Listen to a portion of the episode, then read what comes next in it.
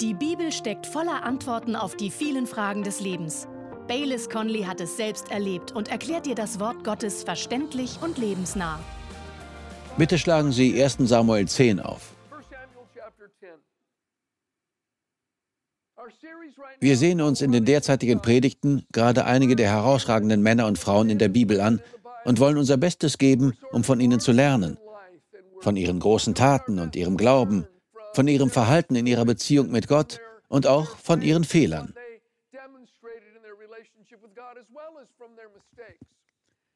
Und ich möchte mit Ihnen über einen Riesen in der Bibel sprechen. Er war der allererste König Israels. Sein Name war Saul. Israel war damals ein Gottesstaat. Gott war ihr König und sie wurden von Richtern regiert. Aber die Menschen kamen zu dem Propheten Samuel und sagten, sieh, wir wollen keinen Gottesstaat mehr, wir wollen Gott nicht als unseren König, wir wollen die Richter nicht mehr, wir wollen sein wie die Nationen um uns herum, wir wollen sein wie die Welt. Und die Kirche kommt immer in Schwierigkeiten, wenn sie sein will wie die Welt. Sie sagten, gib uns einen König. Wir wollen eine Monarchie. Wir wollen sein wie all die anderen Nationen. Wir wollen nicht anders sein. Das war nicht Gottes Wille. Es war nicht das Beste, was Gott für sie hatte, aber er erlaubte ihnen, einen König zu haben. Gott wählte ihren ersten König sogar selbst aus. Gott suchte den Mann aus, Saul, den Sohn von Kisch aus dem Stamm Benjamin. Er war zu dieser Zeit der beste verfügbare Kandidat und offen gesagt begann er sehr gut. Er fing an, Israel von seinen Feinden zu befreien. Der Mann hatte das Gesamtpaket. Die Bibel verrät uns nur wenig über seinen Vater. Anscheinend besaß er jedoch große körperliche Vorzüge. Und diese Gene gab er an Saul weiter. In der Bibel heißt es, dass Saul zwei Köpfe größer war als alle anderen in Israel. Und zur Krönung des Ganzen sagt die Bibel, dass er zu dieser Zeit der attraktivste Mann in ganz Israel war. Er war also stark, er besaß große körperliche Fähigkeiten, er war groß und gut aussehend. Er war der Typ Mann, den manche von uns einfach hassen wollen. Aber auch im Hinblick auf seine charakterliche und seine geistliche Seite sprach alles für ihn. Er wurde von Gott berufen, er wurde von Gott gesalbt, buchstäblich von ihm erwählt. Er war demütig. Er war weise. Er war fähig.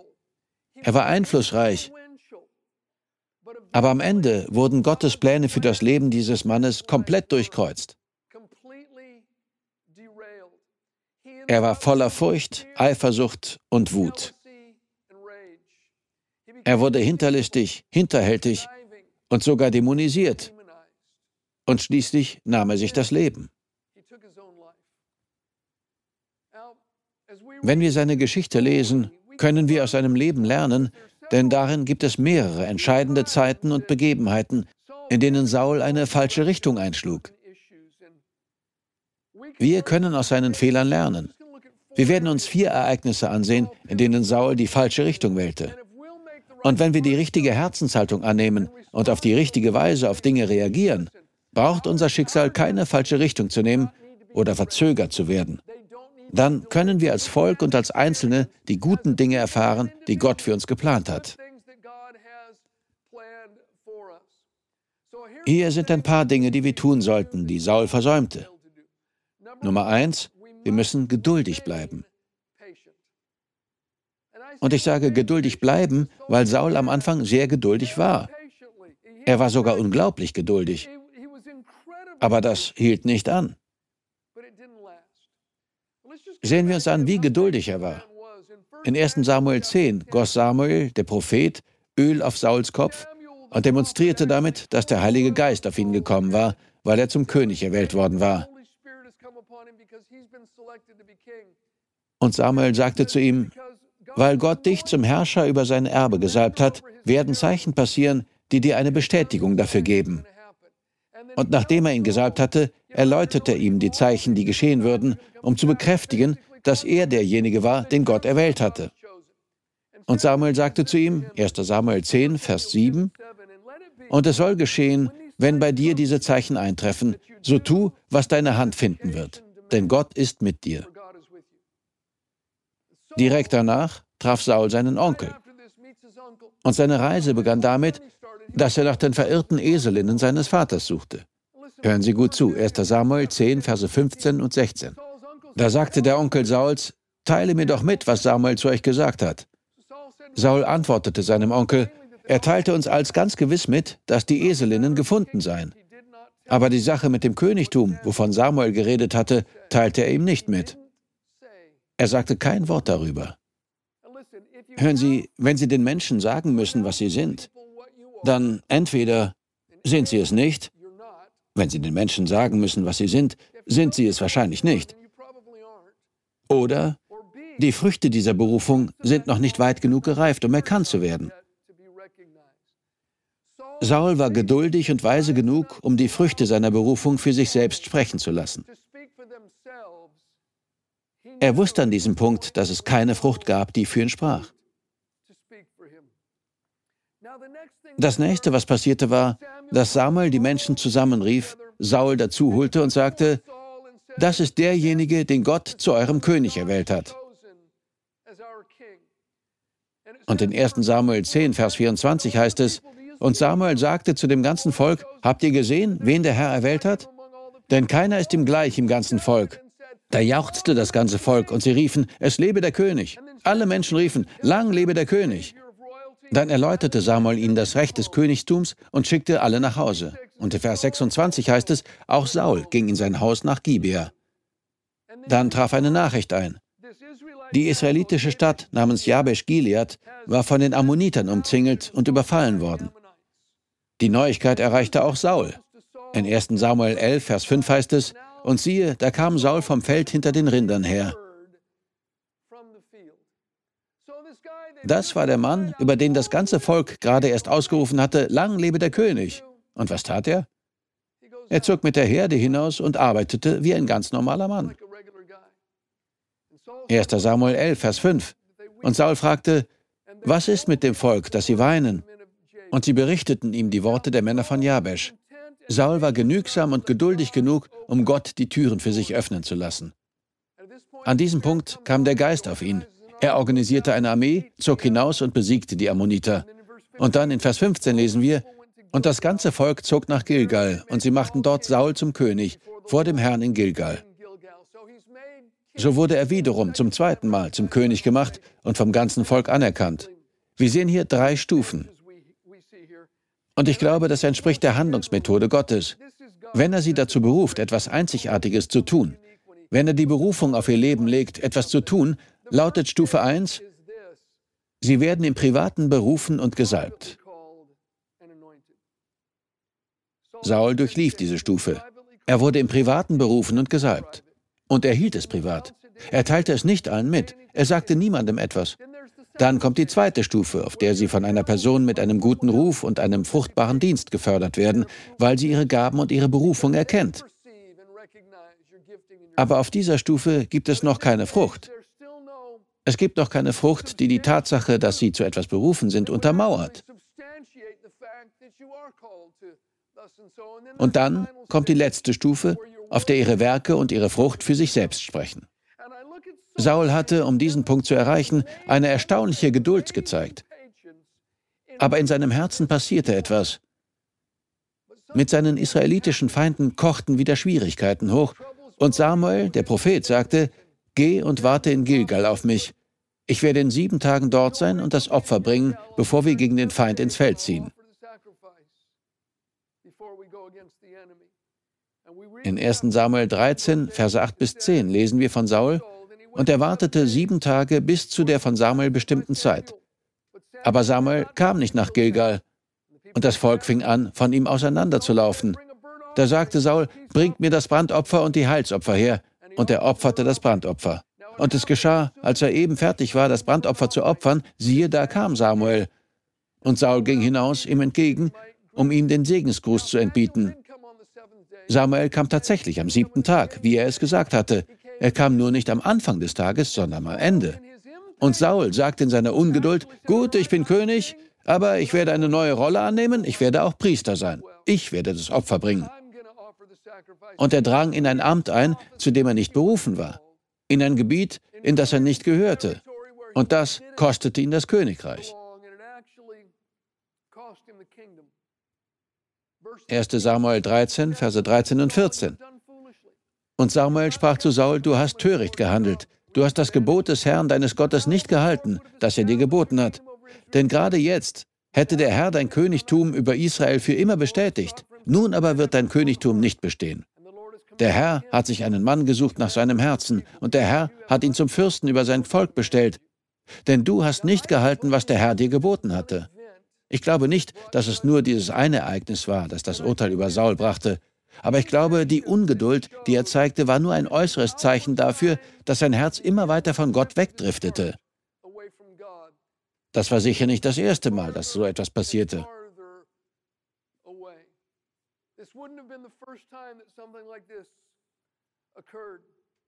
Die Bibel sagt im Psalm 37, Vers 7, Sei still dem Herrn und harre auf ihn.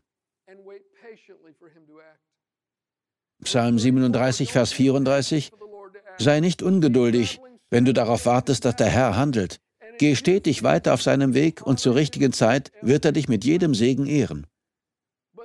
Da war die Neigung zur Ungeduld. Saul hatte sich von Gott die Türen öffnen lassen, er war geduldig gewesen.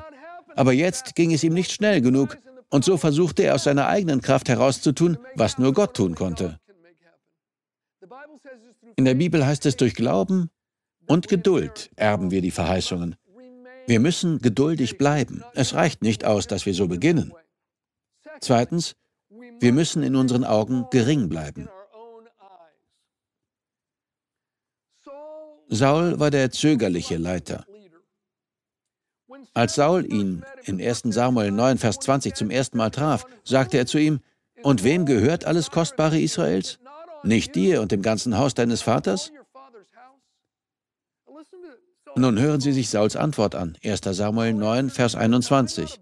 Da antwortete Saul und sprach, Bin ich nicht ein Benjaminiter und aus einem der kleinsten Stämme Israels? Und ist meine Sippe nicht die geringste unter allen Sippen des Stammes Benjamin? Warum sprichst du solche Worte zu mir? Das ist erstaunlich. Er sagte, was meinst du damit, dass mir alles Kostbare Israels gehört? Ich gehöre zu den geringsten. Wir haben die wenigsten Menschen in unserem Stamm. Und ich komme aus einer unbedeutenden Familie. Sprich nicht so über mich. Er war keine große Nummer. Bei seiner Amtseinführung zum König konnten sie ihn nicht einmal finden. Samuel bekam ein Wort vom Heiligen Geist. Saul versteckte sich. Sie fanden ihn zwischen den Gepäckstücken. Er wollte nicht im Rampenlicht stehen. Ich meine, das war sein Amtsantritt. Es wurden Trompeten geblasen. Die Menschen klatschten. Lang lebe der König. Wo ist der König? Nun, der König wollte nicht im Rampenlicht stehen. Und so versteckte er sich. Und wir haben bereits gelesen, dass er sich, nachdem er zum König gesalbt worden war, nicht zu groß fühlte, um zu seiner Familie zurückzukehren, ihr zu dienen und seinem Vater mit den Herden zu helfen. Und ich glaube, das ist einer der Hauptgründe, warum Gott Saul erwählte. Aber ein wenig später sehen wir, dass eine Veränderung stattfand. 1 Samuel 15, Vers 12. Und am frühen Morgen machte Samuel sich auf, um Saul zu begegnen. Da wurde Samuel berichtet, Saul ist nach Karmel gekommen.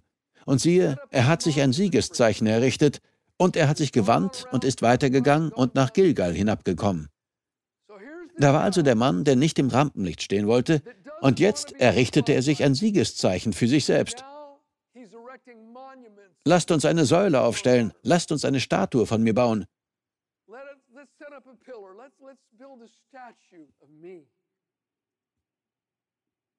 Samuel fand ihn, und hier kommt, was er zu ihm sagte. 1. Samuel 15, Vers 17. Und Samuel sprach, Wurdest du nicht, als du gering in deinen Augen warst, das Oberhaupt der Stämme Israels? Und der Herr salbte dich zum König über Israel? Du warst gering in deinen Augen, Saul, aber jetzt bist du nicht mehr gering in deinen Augen. Lassen Sie uns in unseren Augen gering bleiben. Vor Jahren las ich in einer Zeitschrift einen Artikel, der mich so beeindruckte, dass ich ihn ausschnitt und aufbewahrte. Ein älteres Ehepaar hatte ein Vermögen gemacht, aber sie lebten ein recht einfaches Leben. Wenn man sie ansah, hätte man nicht geglaubt, dass sie reich waren. Sie sahen nicht aus wie Menschen, die Geld hatten. In ihrem hohen Alter beschlossen sie, ein Vermächtnis zu hinterlassen. Sie sprachen darüber und beschlossen, lass uns unser ganzes Vermögen, all die Millionen Dollar, einer Universität geben, damit sie Studenten ausbilden können, und ihre Ausbildung wird unser Vermächtnis sein. Sie gingen zu einer der führenden Universitäten und versuchten, einen Termin bei deren Präsidenten zu bekommen, aber sie wurden nicht vorgelassen. Und ich bin mir sicher, dass die Menschen hinter ihrem Rücken zu den Präsidenten sagten, diese Leute haben nichts. Wahrscheinlich sind sie hier, weil sie ein Stipendium für ihre Enkelin haben wollen oder so etwas. Sie brauchen nicht mit ihnen zu reden. Sie haben Wichtigeres zu tun. Und so durften sie ihn nicht sprechen. Sie waren enttäuscht. Sie gingen zu einer zweiten Universität. Auch dort passierte dasselbe. Sie durften den Präsidenten nicht sprechen und auch keinen Termin mit ihm vereinbaren. Sie waren entmutigt. Dennoch gingen sie zu einer dritten Universität. Sie betraten das Gebäude, in dem der Präsident sein Büro hatte. Dort war ein großes Loch im Boden. Und darin war ein Mann, der offensichtlich an den Leitungen arbeitete. Der Mann wandte ihnen sein ölverschmiertes Gesicht zu und fragte, Hallo, kann ich Ihnen helfen? Sie sagten, wir möchten gerne mit dem Präsidenten sprechen. Er sagte, nun, da kann ich Ihnen vielleicht helfen. Nehmen Sie doch dort drüben Platz, okay? Sie setzten sich, er kletterte aus dem Loch, ging in einen anderen Raum, säuberte sich und zog seinen Anzug an.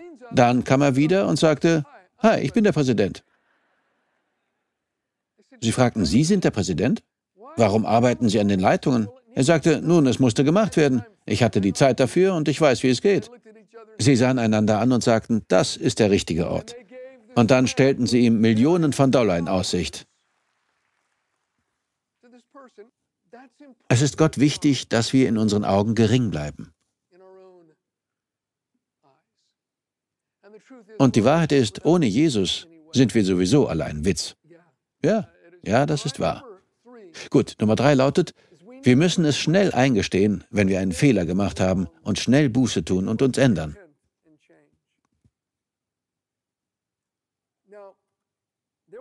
Nachdem Gottes Langmut ihr Ende erreicht hatte, kam eine Zeit, in der über das Volk der Amalekiter gerichtet werden musste. Die Weisen unterstützten sie dabei im Hintergrund, aber wir haben jetzt nicht die Zeit, uns das alles genau anzusehen. Aber Gott sagte, vollstrecke den Bann an ihnen, du musst das ganze Volk vernichten, Saul. Ich will, dass du sie alle tötest. All die Schafe und das Vieh. Töte den König, töte alle. Und Saul zog aus und besiegte die Amalekiter.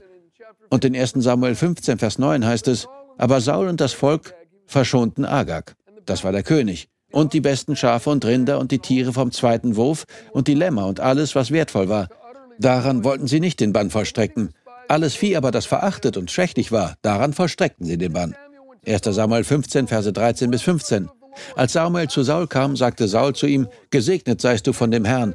Ich habe das Wort des Herrn erfüllt.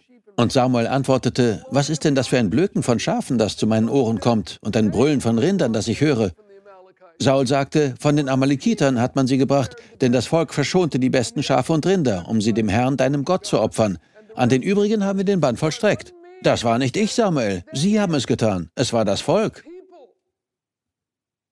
1. Samuel 15, Verse 19 bis 21. Samuel sagte, Warum hast du denn der Stimme des Herrn nicht gehorcht und bist über die Beute hergefallen und hast getan, was in den Augen des Herrn böse ist? Und Saul antwortete Samuel, ich habe der Stimme des Herrn gehorcht und bin den Weg gezogen, den der Herr mich gesandt hat. Ich habe Agag, den König von Amalek, hergebracht und an Amalek den Bann vollstreckt. Aber das Volk hat von der Beute genommen, Schafe und Rinder, das Beste vom Gebannten, um es dem Herrn, deinem Gott, in Gilgal zu opfern. Das war nicht ich, Sie haben es getan. Ich habe gehorcht. Es war das Volk. Es ist seine Schuld. Es ist nicht meine Schuld. Und dann spricht Samuel die Worte, die so bekannt sind. 1. Samuel 15, Verse 22 bis 24. Samuel aber sprach, hat der Herr so viel Lust an Brandopfern und Schlachtopfern wie daran, dass man der Stimme des Herrn gehorcht? Siehe, Gehorchen ist besser als Schlachtopfer, Aufmerken besser als das Fett der Widder. Denn Widerspenstigkeit ist eine Sünde wie Wahrsagerei, und Widerstreben ist wie Abgötterei und Götzendienst. Weil du das Wort des Herrn verworfen hast, so hat er dich auch verworfen, dass du nicht mehr König sein sollst. Zu Samuel, ich habe gesündigt, dass ich den Befehl des Herrn und deine Worte übertreten habe, denn ich fürchtete das Volk und hörte auf seine Stimme. Es kostete ihn viel, schließlich einzugestehen, dass er einen Fehler gemacht hatte. Tatsächlich tat er das erst, als er in eine Ecke gedrängt wurde und keinen anderen Ausweg mehr hatte, als er niemand anderen mehr beschuldigen konnte. Solange wir mit dem Finger auf andere zeigen und ihnen die Schuld geben, statt die Verantwortung zu übernehmen, Buße zu tun und uns zu verändern, werden wir nie die Fülle all dessen erfahren, was Gott in jedem Bereich unseres Lebens für uns hat. Und ich weiß, dass es für manche von uns ganz normal ist, die Schuld auf andere zu schieben. Es passiert einfach so schnell. Gut, Nummer vier. Wir müssen lernen, uns zu freuen, wenn andere geehrt werden. Wir spulen vor in die Zukunft Israels. Sie kämpften gegen die Philister. Die Philister waren auf der einen Seite des Tals, Israel auf der anderen. Und natürlich forderte Goliath, der Held der Philister, Israel jeden Tag heraus. Schickt mir einen Mann, gegen den ich kämpfen kann. Die Israeliten liefen weg, einschließlich Saul. Sie hatten Angst, aber dann kam der kleine Hirtenjunge. Er tötete den Riesen mit seiner Schleuder, zog dessen Schwert heraus, hieb ihm damit den Kopf ab und schlug die Armee der Philister in die Flucht. Wir lesen 1 Samuel 18, Verse 6 bis 9. Und es geschah, als sie heimkamen, als David vom Sieg über den Philister zurückkehrte, zogen die Frauen aus allen Städten Israels zu Gesang und Reigen dem König Saul entgegen, mit Tamburinen, mit Jubel und mit Triangeln. Und die Frauen tanzten, sangen und riefen, Saul hat seine Tausende erschlagen und David seine Zehntausende. Da ergrimmte Saul sehr. Und diese Sache war in seinen Augen böse. Und er sagte, Sie haben David Zehntausende gegeben und mir haben Sie nur Tausende gegeben. Es fehlt ihm nur noch das Königtum. Und Saul sah neidisch auf David von jenem Tag an und hinfort. Von diesem Moment an wurde Saul von einem bösen Geist geplagt. Und er versuchte mehrmals, David zu töten. David hatte den Sieg errungen und verdiente die Ehre, die er bekam, aber für Saul war das aufgrund seiner Unsicherheit eine Bedrohung. Und Freunde, wo auch immer so etwas passiert, sei es in der Familie, bei der Arbeit oder in Gottes Haus, wir müssen lernen, uns zu freuen, wenn andere erhöht und geehrt werden. Und wir sollten ihnen nicht applaudieren und dabei denken, was für ein Trottel. Ja, Idiot, ich hoffe, er bricht sich das Bein. Nein, Gott will, dass wir uns von Herzen freuen, wenn andere gewürdigt werden. Ich weiß, dass einige von Ihnen hier so begonnen haben, aber jetzt scheint alles zäh wie Sirup zu sein. Und Sie sind versucht, die Dinge selbst in die Hand zu nehmen und sie aus ihrer eigenen Kraft zu Wege zu bringen. Aber der Punkt ist, wenn Ihnen das gelingt, müssen Sie auch weiterhin selbst der Wind in Ihren Segeln sein. Und irgendwann wird Ihnen die Luft ausgehen. Gott möchte uns helfen, in unseren Augen gering zu bleiben. Wissen Sie, Gott kann durch eine Frau oder einen Mann, der die Ehre nicht haben muss, große Dinge tun. Und jenen von uns, die immer anderen die Schuld geben, möchte er helfen. Denn ich kann Ihnen sagen, dass dieses Verhalten Ihrer Ehe und Ihren Freundschaften sehr schaden wird. Es wird Sie davon abhalten, in das hineinzukommen, was Gott für Sie hat, auch wenn es Ihre Bestimmung ist. Wenn sie keine Verantwortung übernehmen, Buße tun und sich ändern können, wird sie das bis zu ihrem Grab zurückhalten. Wir danken dir fürs Zuhören. Weitere Predigten sowie eine tägliche Andacht von Baylis findest du kostenlos auf baylis-conley.de. Gott segne dich.